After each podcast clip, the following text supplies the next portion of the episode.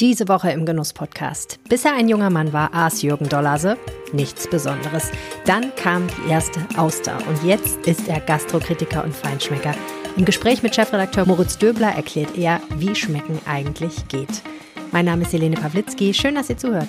Mehr Nachrichten aus Bonn und der Region gibt's jederzeit beim Generalanzeiger. Schaut vorbei auf ga.de. Bevor es losgeht, kurz der Blick nach Bonn. Sportlicher Erfolg in Bonn, dafür stehen im Moment vor allem die Basketballer. Die Telekom Baskets stellen Rekorde ein und Gewinn, Gewinn, Gewinn.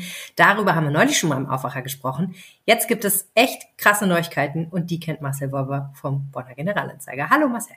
Hi Helene, grüß dich. Tja, die Baskets haben die Champions League gewonnen. Das ist ein krasser Sieg. Was bedeutet das für das Team? Was bedeutet das für Bonn? Und was bedeutet das für den deutschen Basketball? Ja, also äh, für das Team erstmal, also das ist der erste Titel für Bonn. Also die Telekom Baskets haben noch nie einen Titel gewonnen, gelten so ein bisschen als ewiger Vize. Insofern ähm, ist das ein Riesenerfolg. Man hat das, glaube ich, gemerkt ähm, bei den ganzen Fans, bei den Vereinsmitgliedern, äh, bei den ganzen Helfern, die da mit waren.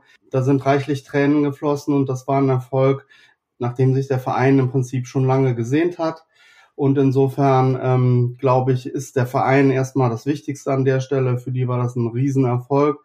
Und in Bonn merkt man sicherlich, ähm, dass im Moment auch der Zuspruch für die Baskets sehr groß ist. Viele gehen da im Moment hin, interessieren sich. Wir merken das auch ähm, beim GA, dass wir viele sag mal, nicht Basketball interessierte im Moment haben, die sich für den Sport interessieren und, und sehen wollen, was da passiert.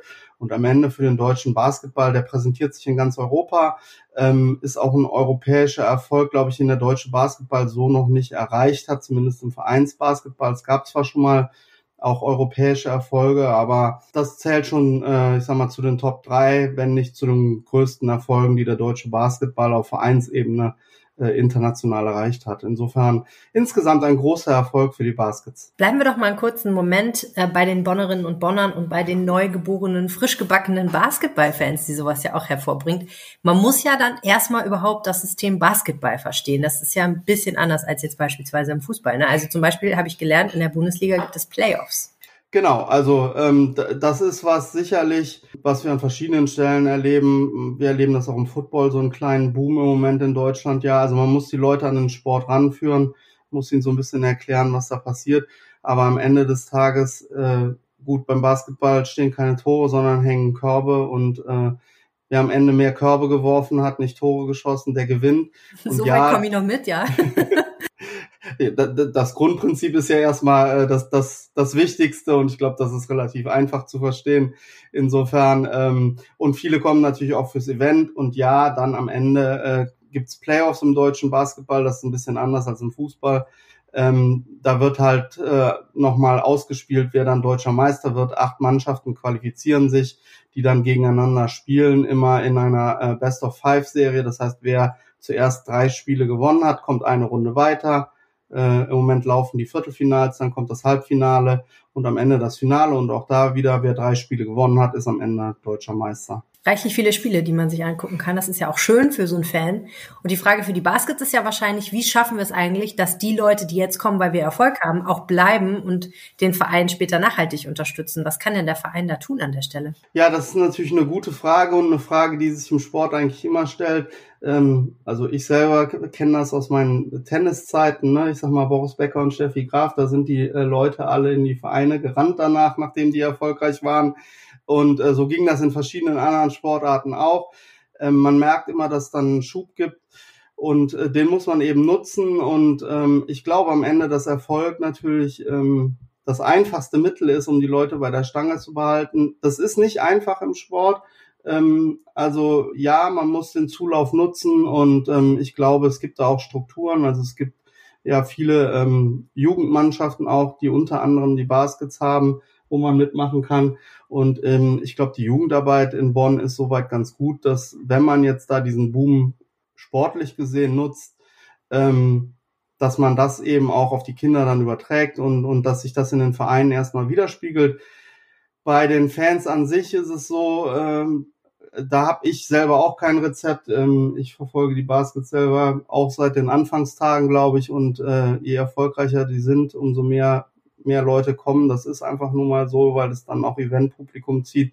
Und insofern bleibt, ähm, glaube ich, Erfolg der beste Garant. Aber auch die Baskets haben eine stabile Basis, haben Dauerkarteninhaber. Also ähm, die Fanbase in Bonn für Basketball ist schon groß und in, in solchen Spitzenzeiten wie Moment, wo dann äh, der Verein sehr erfolgreich ist, da kommen dann eben noch mal ein paar Leute on top und äh, ist die Auslastung im Telekom Dome. Wir haben regelmäßig ausverkaufte Spiele im Moment. Ist die Auslastung ein bisschen höher und das ist doch sehr erfreulich. Auf jeden Fall.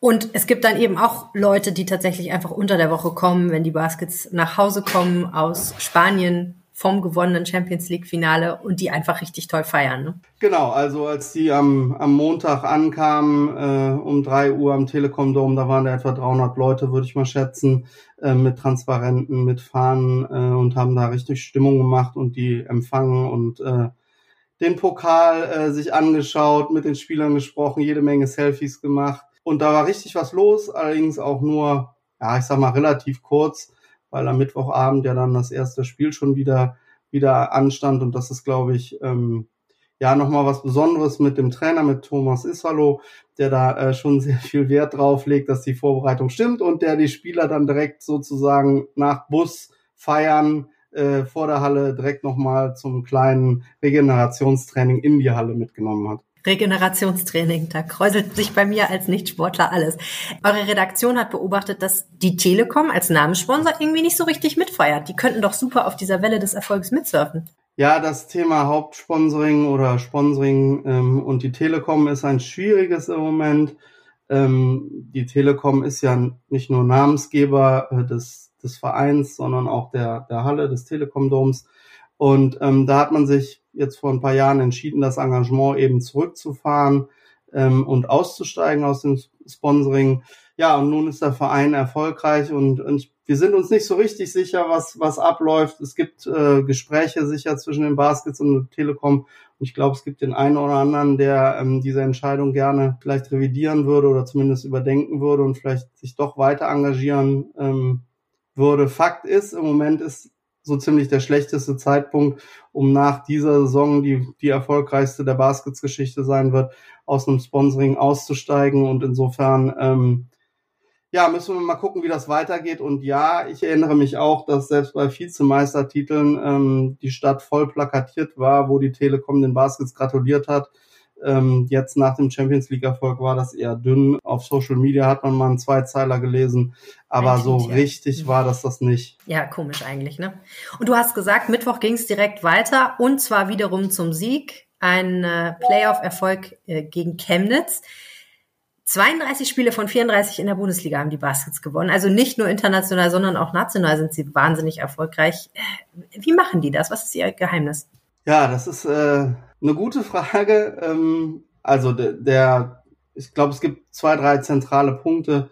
Also ähm, der Aufschwung der Baskets nach einer etwas schwächeren Phase hat ja vor zwei Jahren angefangen und zwar mit dem neuen Trainer, mit Thomas Isalo, der da die zentrale Figur ist, der auch viele Möglichkeiten in Bonn eingeräumt bekommen hat, sein Team zusammenzustellen, ähm, wie er das gerne hat, hätte. Und ich glaube, das ist einer der großen Erfolgsfaktoren. Er hat ein Händchen dafür, ähm, eine Mannschaft gut zusammenzustellen. Er hat ähm, dazu seinen verlängerten Arm auf dem Spielfeld mit ähm, Spielmacher TJ Shorts, der äh, auch der wertvollste Spieler der Basketball-Bundesliga äh, geworden ist, also ein absolut überragender Spieler. Allerdings funktionieren die Baskets auch im Kollektiv. Also ähm, da kann einer den anderen ersetzen und die Teamchemie äh, scheint zu stimmen. Also da kämpft einer für den anderen. Ähm, das scheinen auch wirklich so mh, hm, ja, ich sag mal, Freunde, soweit man das im Sport sagen kann, ähm, zu sein, die auch außerhalb der Halle was zusammen und, zu unternehmen. Und wie gesagt, der, der große ähm, Garant ist da der, der Trainer Thomas Isalo, ähm, dem man auch nachsagt, dass jedes Training härter ist als ein Spiel. Insofern, ähm, ja, bereiten die sich immer intensiv vor und äh, sind auf alles vorbereitet, was sich ihnen da so in den Weg stellt. Und das überwinden sie dann. Das schweißt wahrscheinlich wirklich zusammen, ja. Wie geht's denn jetzt weiter? Also es hört sich ja so an, als wollen die auch noch ein bisschen Meister werden, einfach mal eben. Ja, ich glaube, das würden sie sicher gerne. Das würde äh, jeder gerne. Die letzte Chance, ähm, die es gab, war 2009. Da standen die Baskets im Finale, haben das knapp äh, verloren, leider ähm, im fünften Spiel. Und jetzt ist die Chance auf jeden Fall wieder groß. Ähm, wir haben jetzt die Serie gegen Chemnitz laufen im Viertelfinale. Ich gehe davon aus, dass sie das auf jeden Fall ähm, gewinnen werden und dann ins Halbfinale einziehen. Da wartet dann entweder Oldenburg oder Ludwigsburg. Ist eine Aufgabe, aber auch noch nicht so schwer wie äh, vielleicht Berlin oder Bayern, äh, denen man aus dem Weg gegangen ist. Dadurch, dass man äh, erster nach der Hauptrunde geworden ist, also auf die kann man frühestens im Finale treffen.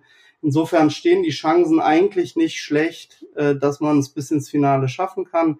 Und dann muss man sehen, äh, denn am Ende, das muss man auch sagen, Geld spielt schon noch eine Rolle in der Basketball-Bundesliga und mit Alba Berlin und Bayern München hat man da zwei ganz große Namen, die entsprechende äh, Mannschaften zusammengestellt haben und die zu schlagen. Das haben die Bonner geschafft. Die Bonner haben München geschlagen in der, in der Hauptrunde zweimal. Sie haben einmal gegen Berlin ähm, in der Bundesliga verloren, einmal gewonnen. Also auch das ist möglich.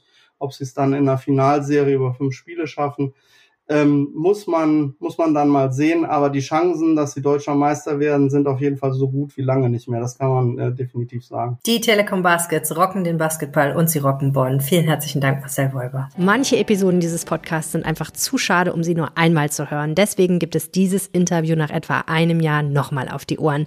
Jürgen Dollase hat einen wunderbaren Beruf. Er ist und schreibt darüber.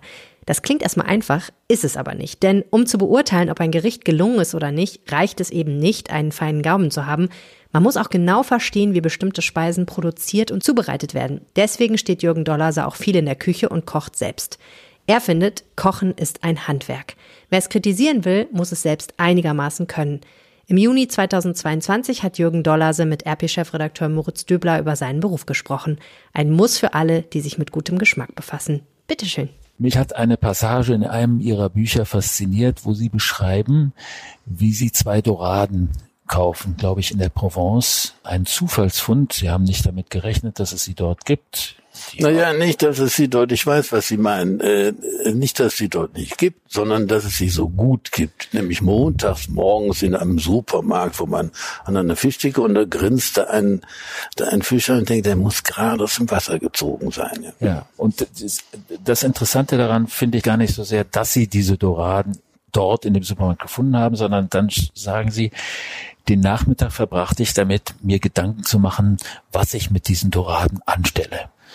Und mir klang das so, als ob das ein ständig wiederkehrendes Moment ist, also eine kulinarische Idee, die Sie den Tag über mit sich rumtragen. Haben Sie gerade so ein Thema wie diese Doraden oder anders, wo Sie sagen, äh, da, damit beschäftige ich mich ja, gerade. Hab, Welches ist das? Hab ich. Das ist etwas, was ein bisschen in den in den Jahren, in denen ich das mache, schon schon lange gereift ist, immer wieder wieder aufgekommen. Das Thema ist, einfaches zu machen und genial, aber aber tatsächlich genial. Aber ich meine das Konkrete, ne? also die Beschäftigung mit einem Fisch oder ja, einem nein, im Moment, im Moment sind es ist eine bestimmte Darreichungsform, okay. nämlich äh, ich nenne es Tatar oder Carpaccio. Das ist ja gerade sehr sehr aktuell, ne? Ja, ne, weil ich glaube, dass diese Form, nehmen wir an irgendwas zerhacken, nehmen wir, ja. nehmen wir, sagen wir einfach Tomate. Ja.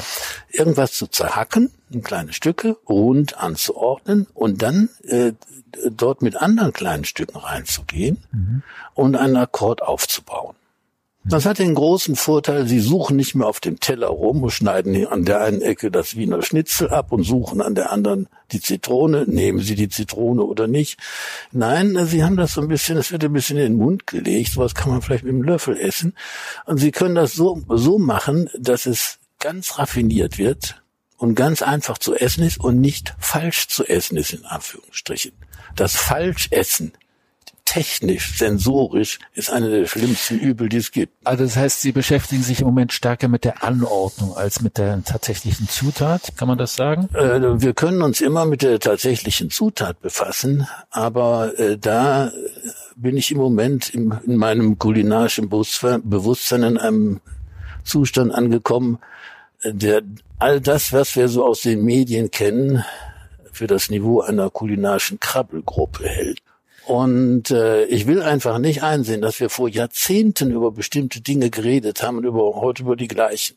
Und dass es keinen Fortschritt gibt. Aber das, ist, ist das nicht das Wesen der Dinge? Man redet eigentlich immer über das Gleiche? Es ist immer, wir können immer über das Gleiche reden, aber es sollte Fortschritt geben. Ich meine, wir fahren ja auch was, nicht mit was, den, was wäre denn Fortschritt in Ihrem Wir fahren, wir fahren ja nicht mit den gleichen Autos wie vor, vor 50 Jahren. Und komischerweise haben die Leute da Spaß dran, wenn die Autos pfiffiger werden. Äh, Viele sehen äh, sich auch nach den Autos von fünf, vor 50 Jahren zurück. Können wir, bei, können wir beim Essen auch machen, mhm. äh, nur dann wird es kräftig. Also die Anordnung, die Sie beschreiben, also sozusagen das zu trennen, ähm, das ist fast so eine Dekonstruktion dessen, was man also, es ist tatsächlich so, wenn Sie jetzt einmal ein Bratwurst Carpaccio machen, also eine Bratwurst braten, zerlegen, ja. Und haben so kleine Stückchen da und ko kombinieren das mit allem Möglichen. Sie werden es komplett anders essen und es wird vor allem komplett anders schmecken. Die Dekonstruktion ist da eine Form der äh, Simplifizierung eigentlich. Mhm. Das haben die Franzosen doch vor 20, 30 Jahren auch schon mal gemacht, oder nicht? So dieses minimalistische, immer kleinere Portionchen, oder? Es geht nicht um kleiner. Es ja. geht eigentlich nicht um kleiner, sondern es geht um die sensorische Struktur. Sie können, äh, Sie können, wenn, wenn Sie ein Gericht machen und es dem Esser überlassen, was er macht, das gilt übrigens vom Wiener Schnitzel bis zur absoluten Spitzenküche. Wenn Sie jetzt in einer absoluten Spitzenküche haben Sie oft so Sachen, wo so kleinteilige Elemente sind, ja. so zusammengebastelt. Bitte, was machen Sie? Da liegen oben so mal Kräuter drauf. Was machen Sie mit diesem Kräuterblatt? Es kann sein, dass dieses Kräuterblatt eine enorme Wirkung auf das Stück Fleisch oder Fisch darunter hat. Was machen Sie damit? Es liegt da drauf aus dekorativen Gründen. Wie isst man sowas? Sie können es so essen, wie Sie von links nach rechts. Sie können es so essen, wie Sie wollen. Nur, äh, was ist das Resultat am Ende? Wie viel Prozent von dem, was, was möglich wäre an geschmacklichem Erlebnis, hätten Sie auf diese Weise? Ich tippe auf immer so etwa 20 Prozent.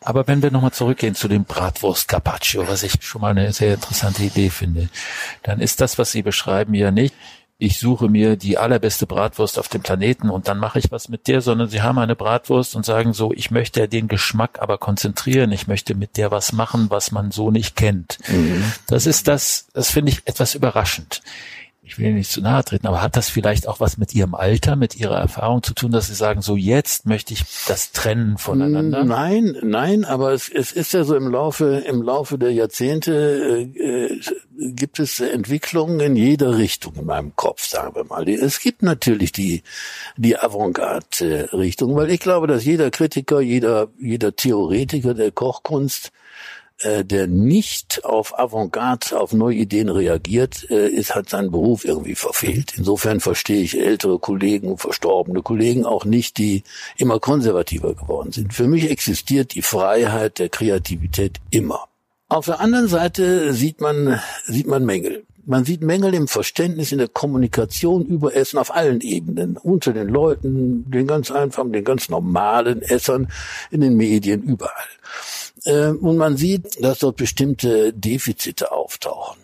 Mehr oder weniger. Die tauchen im Moment eigentlich eher mehr auf, weil die Dominanz der äh, industriellen Geschmacksbilder sehr hoch geworden ist. Defizite meinen Sie was? Defizite beim Verständnis des Essenden oder bei dem, was man essen kann überhaupt nicht. Wir haben Defizite bei den Produkten. Die Leute vergessen, dass äh, es nicht nur im positiven Sinne ästhetisches Wahlverhalten gibt. Ich suche mir aus, was ich gerne esse und fertig und niemand kann mir da irgendwie reinreden.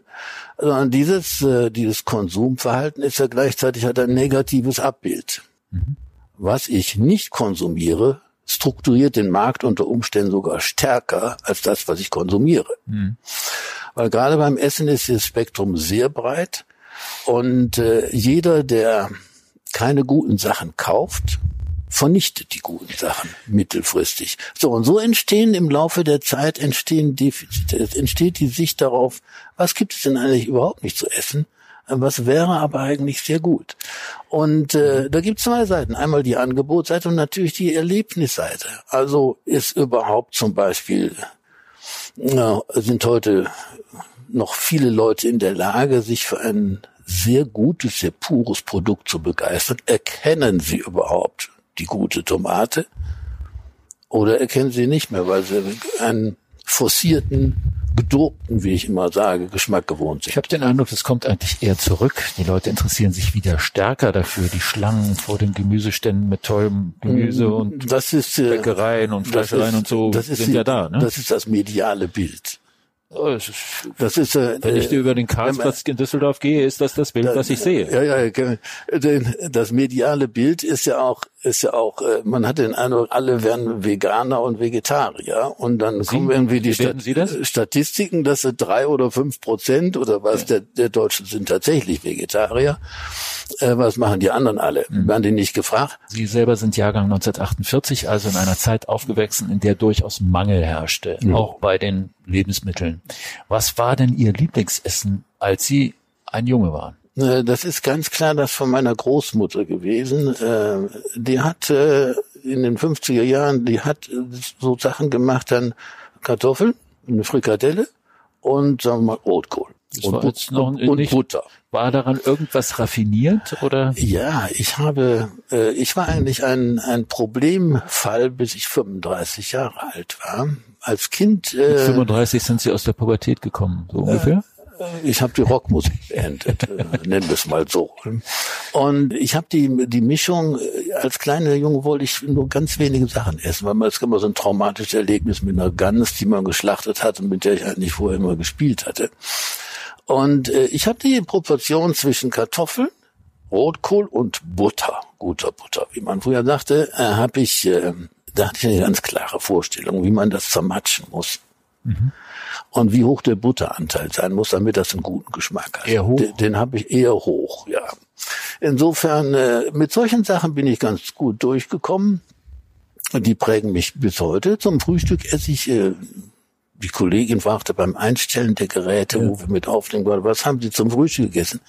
Ein Brötchen mit Emmentaler Schmelzkäse. Ach. Die pure Kindheitsfixierung.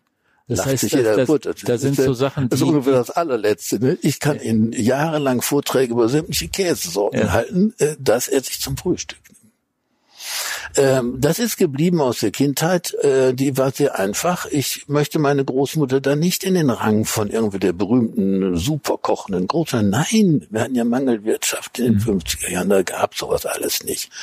Und man ist halt sehr, sehr einfach auf, aufgewachsen. Äh, viele Sachen mochte ich nicht. Meine Mutter war auch keine Superköchin. Und äh, so wurstelte man sich dann irgendwie durch. Und als ich dann äh, Rockmusiker wurde, ja sehr früh mit, mit 21 Jahren Profi, da hat sich das fortgesetzt. Ich war zu diesem Zeitpunkt, wir reden von Anfang der 70er Jahre, übrigens äh, schon vergleichsweise regelmäßig in Gourmet-Restaurants.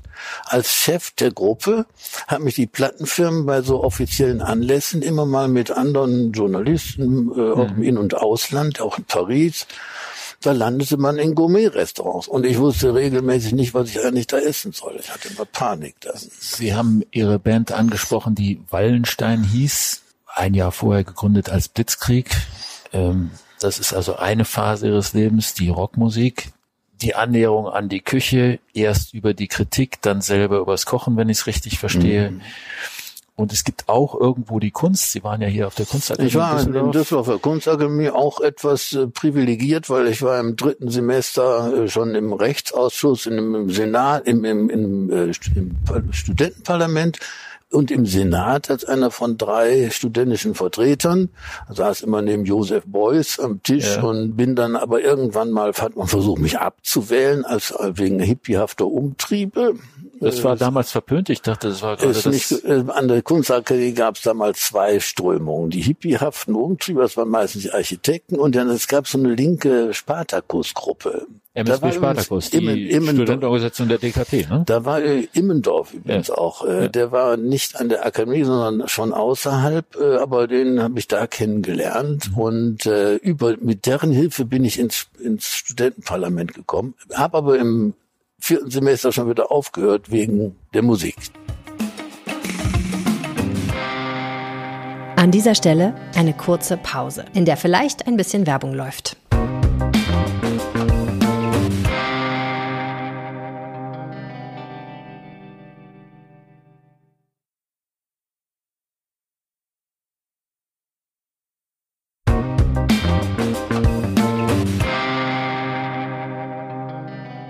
Wenn wir diese drei Bereiche nebeneinander stellen, was man ja nicht kann, aber wenn wir uns mal so nebeneinander vorstellen, wo würden Sie sagen, haben Sie die größte Perfektion, die größte Leidenschaft erreicht? In der Musik, beim Kochen oder beim Malen? Also ich mache sicherlich im Moment beim, mit dem Kochen habe ich äh, sicherlich die größten Fortschritte gemacht, weil ich auch relativ lang dabei bin. Jetzt bin ich ja schon seit, also ich schreibe für die FAZ seit 1999 und kochen tue ich seit Mitte der 80er Jahre.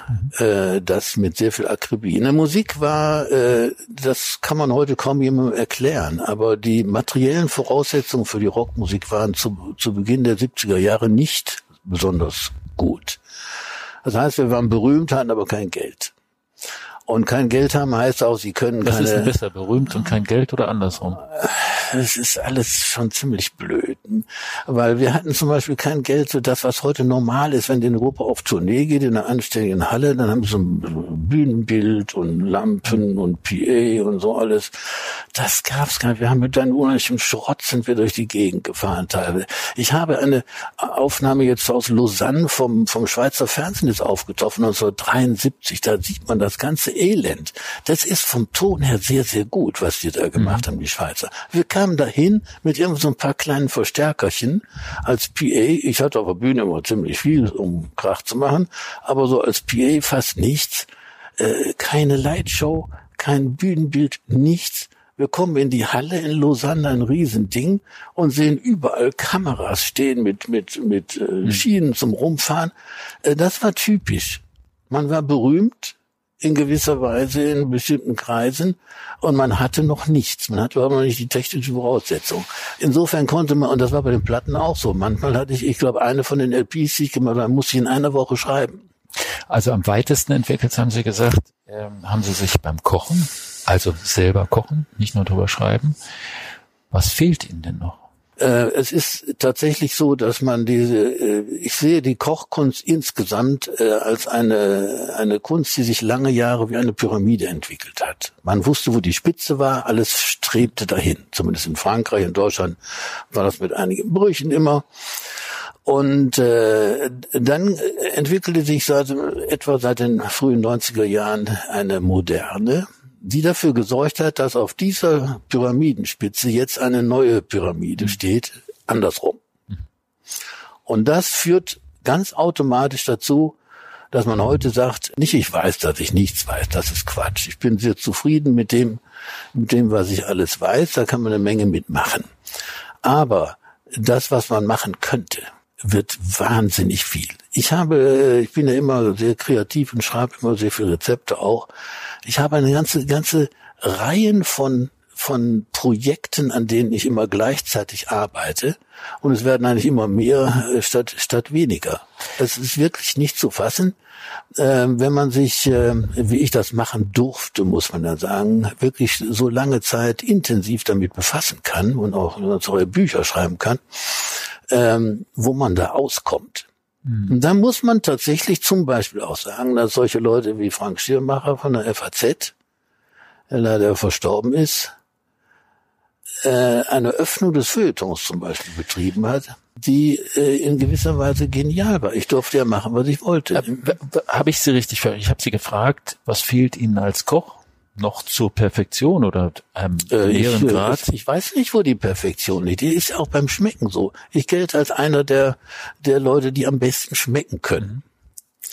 Und äh, also, vieles davon ist reines Training und nicht unbedingt Talent, weil Wie ich glaube, viele Leute Wie können, trainiert man schmecken? Äh, indem sie aufhören Viel zu essen und trinken? Nein, nicht essen, sondern schmecken Okay. die Zuwendung auf das, was sie zu sich nehmen, ist, ist vielen, ist vielen Leuten fast unbekannt. Es kommt, es kommt ja immer nur zu einem schnellen Abgleich mit den Vorlieben. Man, man nimmt was, so riecht dran und so, alles sieht gut aus, äh, riecht gut, und dann steckt man es im Mund und sagt, oh, lecker und fertig. Ne? Äh, was da tatsächlich alles passiert. Im Übrigen nicht nur äh, sensorisch, also geschmacklich, sondern auch, äh, auch psychisch ist vielen ja gar nicht, äh, gar nicht bewusst. Das, was Sie beschreiben, vielleicht tue ich Ihnen Unrecht, aber so kommt es mir vor, ist, geht aus von der französischen Küche. Äh, Das ist der Dreh- und Angelpunkt und es gibt deutsche, rheinische, was auch immer Küche, aber asiatisch spielt keine Rolle bei Ihnen.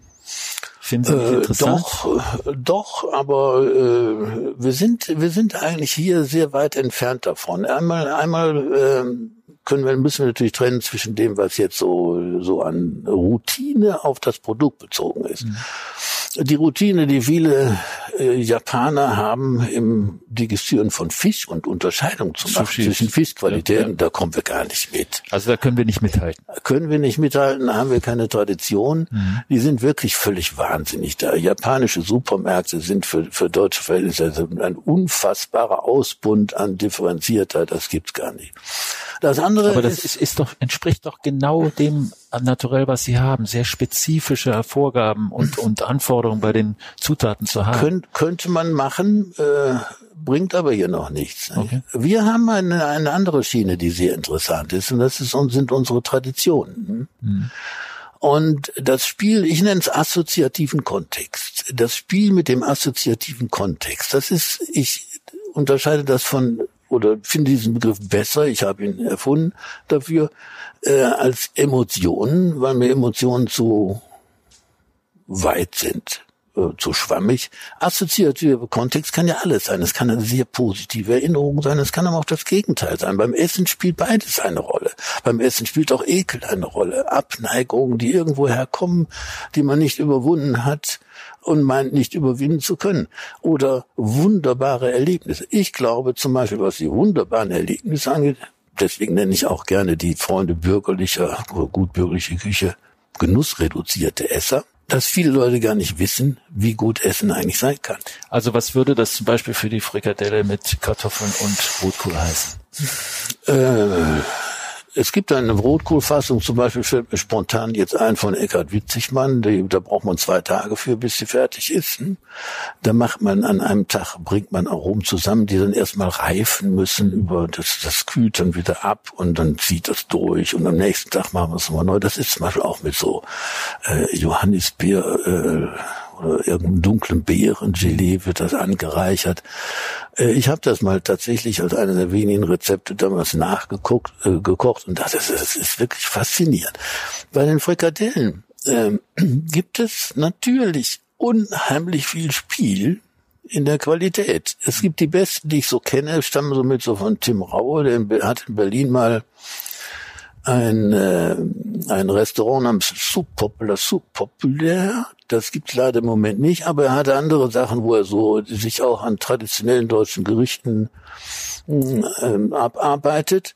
Der hat ein großes Talent dafür. Da ist zum Beispiel die Frikadelle oder wie immer man das nennt, äh, besteht nur aus, aus, aus Kalbfleisch und Kalbsbries und solchen Sachen. Der Witz ist, ich kenne auch seine Version von Königsberger Klops. Was Sie dort bekommen, schmeckt exakt so, wie Sie sich erstmal eine Frikadelle oder einen Königsberger Klops vorstellen.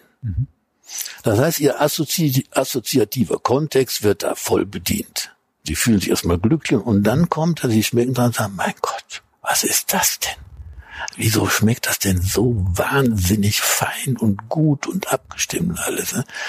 Das meinte ich dann mit dem Unterschied zu Japan, dass wir hier mit den, die mehr an das Material gehen, dass wir hier viel mehr mit den Traditionen zu tun haben. Und diese Traditionen sind hier noch nicht in Ordnung. Als, äh, okay, aus der Kochperspektive verstehe ich das, was Sie sagen. Wie ist das mit Ihnen als Esser? Mögen Sie Sushi? Äh, ja, natürlich. Das- Ich bin eher ein Sashimi-Freund, weil, äh, ich, weil es ich ganz reduzierte kann, den kann ein bisschen nur den rohen Fisch. Ja, dann, wenn man, wenn der richtig gut ist, dann geht da schon eine Lampe auf. Mhm. Äh, Sushi, wie man es hier so in den Supermärkten bekommt, ist ist ist, ist einigermaßen grauenhaft. Ne? ist grauenhaft. Muss man wirklich sagen. Das ist wirklich ein, in einem, auf einem Level angekommen, wo man, wo man, die Idee ist schon gar nicht mehr die gleiche wie in, wie in Japan.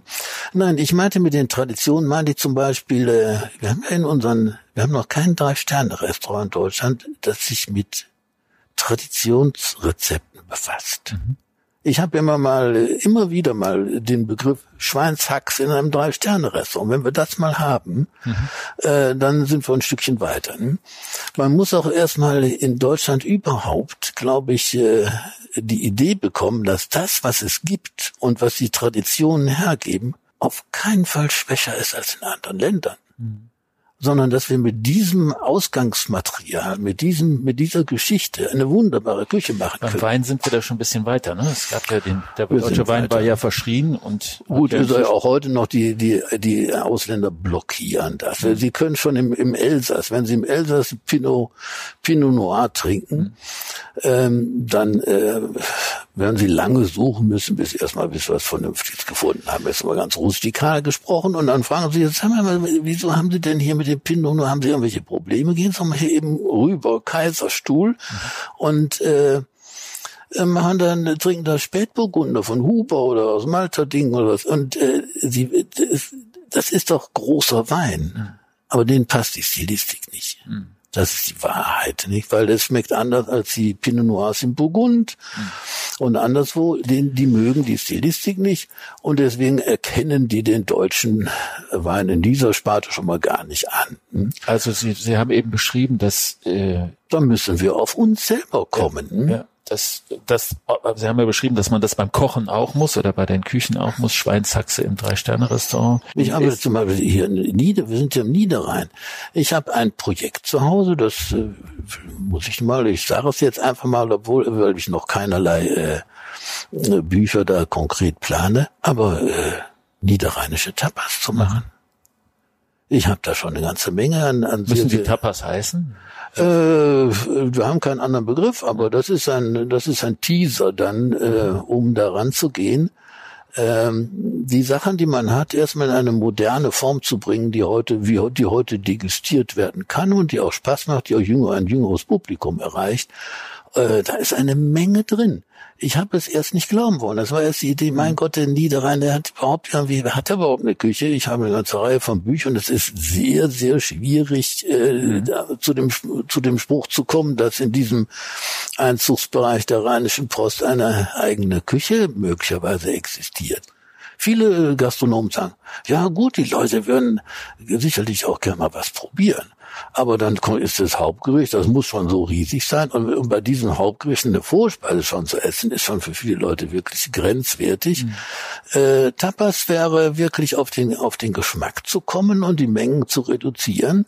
Und dann könnte man natürlich auch äh, mal, gerade in dem von mir sehr vertretenen Fach einer ausgeweiteten Sensorik, probieren, äh, bestimmte scheinbar einfach klingende Kombinationen äh, durch äh, eine intelligente Sensorik zu etwas ganz Faszinierendem zu machen. Also das ist, da gibt es viele Möglichkeiten, muss man mal sehen. Es gibt ja ähm, Orte in der Welt, bei denen sich äh, kulinarische Traditionen auch verbinden. Hm? Also wenn ich an Kalifornien denke, wo das Asiatische und das Amerikanische zusammenkommt, auch, auch Südamerikanische. Finden Sie sowas eigentlich im Prinzip interessant oder sind Sie eher jemand, der sagt, ich möchte eben wie Sie eben beschrieben haben, das Niederrheinische oder das äh, Elsässische? Oder Nein, das, das Kreative bleibt immer. Das, dafür, da gilt das Ja, Gleiche, dass es was zusammenkommt zum. Kreativen gesagt habe. Das Interesse an Kreativen habe ich immer. Egal was, egal wie, da können die Leute noch so schnell. Ich habe Sachen gegessen, die darf man gar nicht erzählen, aber äh, Carpaccio vom rohen, rohen Pferdehirn oder sowas. Ne? Bringt das was? Äh, ich esse das dann und dann ich Schmeckt bin das? absolut schmerzfrei. Äh, es stellt sich dann die Frage, bringt das irgendwas? Äh, nein, in, in der Form, wie ich es, ich es gegessen habe, obwohl das ein Spezialist war, Max Stiegel am, am Neusiedler See in Österreich. Ähm, Nein, so nicht. Da müsste man schon irgendwie eine, eine bessere Idee haben. Das, das gleiche gilt für so Kombinationen, sagen wir mal, für Hirn und Rührei, wie die Omas das früher gemacht haben. Das, das Hirn schmeckt, wenn man es hat, sowieso wie Rührei. Und wenn man das dann mit Rührei kombiniert, schmeckt man nichts mehr von dem Hirn. Ähm, nein, aber nein, kreatives, Neues interessiert mich grundsätzlich. Ne? Und äh, ich bin, äh, bin ein großer Kochbuchleser, habe eine sehr, sehr große Sammlung. Und äh, äh, alles, was neu ist, lese ich erstmal. Also das ist überhaupt keine Frage. Es geht jetzt ein bisschen darum, äh, immer auch, wenn man, weil ich sehe das Ganze sehr komplex, das ganze System Essen. Es ist für mich das Komplexeste, das, was, was wir überhaupt haben. Warum? Weil wir alle daran beteiligt sind. Und es reicht vom, vom äh, absoluten Redundanzesser, der nur Fastfood und Pizza frisst, äh, Sie waren selber auch mal ein war auch, war auch so ein Fall, deswegen weiß ich, wovon ich rede, ähm, bis zu einer äh, theoretischen Komplexität, mit denen man heute den, den meisten Leuten noch gar nicht kommen kann, weil die sagen, wovon redet er überhaupt? Hm. Ich habe das in der FAZ, in der Geschmackssache-Kolumne teilweise gemacht, aber äh, da muss man dann auch, selbst da muss man schon manchmal auf die Bremse treten und sagen, so, also gut, es ist, äh, es ist jetzt, es wird jetzt wirklich zu schwierig. Ne? Ich könnte endlos mit Ihnen weiter übers Essen, Kochen, Denken reden, Herr Dollar. Also es macht unheimlich Spaß. Ich würde vielleicht enden, weil wir müssen langsam in die Zielkurve, vielleicht enden mit der Frage, Sie haben beschrieben, als Kind Frikadelle, Rotkohl, Kartoffeln ähm, war das Leibgericht. In einer Zeit des Mangels, muss man glaube ich in Klammern dazu sagen, gibt es heute ein Leibgericht, wo Sie sagen, also wenn ich das kriege, geht mir auf jeden Fall das Herz auf? Nee, Nee. Ist vorbei, ne? Nee, ist vorbei. Ich hab, ich war ja, meine Frau hat mich ja dazu gekriegt, mich überhaupt äh, für Essen zu interessieren, weil ich eine Blockade hatte, noch bis Anfang der 80er Jahre. Als diese Blockade einmal gebrochen war, äh, ging allerdings ging sämtliche äh, Zäune runter und ich bin zu einem äh, einem Esser geworden, der absolut alles isst, aber wirklich absolut Wusste, alles. Ist Ihre Frau sicher, dass sie wusste, was sie tat? Als Äh, doch, weil sie hat davon sehr profitiert, ab ist bis heute mein härtester Kritiker. Wenn ich ich koche ja immer zu Hause, wenn ich zu Hause bin und das muss ja was Anständiges sein. Ähm, nein, nein, äh, das ist ähm, das ist eine Entwicklung, die ist eigentlich ganz gut gelaufen, ja. Ihre Frau kocht nicht? Oder Nein. nicht für Sie? Nein, nicht mehr. Nicht mehr. Das Schon heißt, lange haben nicht Sie, mehr. hat sie irgendeine Rolle in der Küche? Äh, nein. Also Es- sie muss es- jetzt auch nicht irgendwie den Abwasch übernehmen oder Es- so. Das wäre ja ein bisschen Aber unfair. wehe, ich mache irgendeinen Unsinn. Dann passiert was. Wie sagt mir das dann? Die regt sich dann echt schon mal auf. Ne? Ich, ich habe zum Beispiel die Angewohnheit, so aus den Discountern schon mal so die Weine zu testen. Das, das macht sie eigentlich gar nicht mitmachen. Ne? Diese so Sie möchte einen richtigen. parf- parfümierte italienischen Ja. Negro Amaro oder weiß der Teufel was. Wieso das, äh, machen Sie das? Das, äh, ich mache das, weil es mich interessiert, einfach, einfach rein fachlich. hm? Also es gibt kein Leibgericht mehr. Es gibt offenbar nicht mal mehr einen Lieblingswein. Ne, es ist alles, was gut ist, ist gut. Alles, was gut ist, ist gut. Und zwar in allen Richtungen. Nicht? Wenn ich kann in Frankreich, man muss ja schon wirklich Frankreich, da gibt's ja noch manche so Traiteure, nennen die das. Die bauen Pasteten, das, da gibt's in ganz Deutschland nirgendwo mehr, glaube ich. Vielleicht noch. Äh, man man, man hält's nicht aus, wenn man das sieht vor. Das ist wie Blätterteig und Mayonnaisen und sowas. ne? Da werde ich mir werde ich mal ganz, muss ich alles probieren, genauso wie irgendwas, was komplett frisch ist und was ich roh mache. Alles, was gut ist, ist gut. Alles, Das was gut ist, ist gut. ist ein angemessenes Schlusswort. Das ist ich. spannend vor allem. Ja. Herzlichen Gutes Dank. ist spannend. Gutes ist spannend. Alles, was gut ist, ist gut. Herr Dolase, ganz herzlich. Ich danke Ihnen. Hat Spaß gemacht. Danke. Das war der Aufwacher für diese Woche. Danke fürs Zuhören. Feedback an aufwacher.rp-online.de oder per WhatsApp an 0160 80 80 844. Habt eine wunderbare Woche. Tschüss. Mehr Nachrichten aus Bonn und der Region gibt's jederzeit beim Generalanzeiger. Schaut vorbei auf ga.de.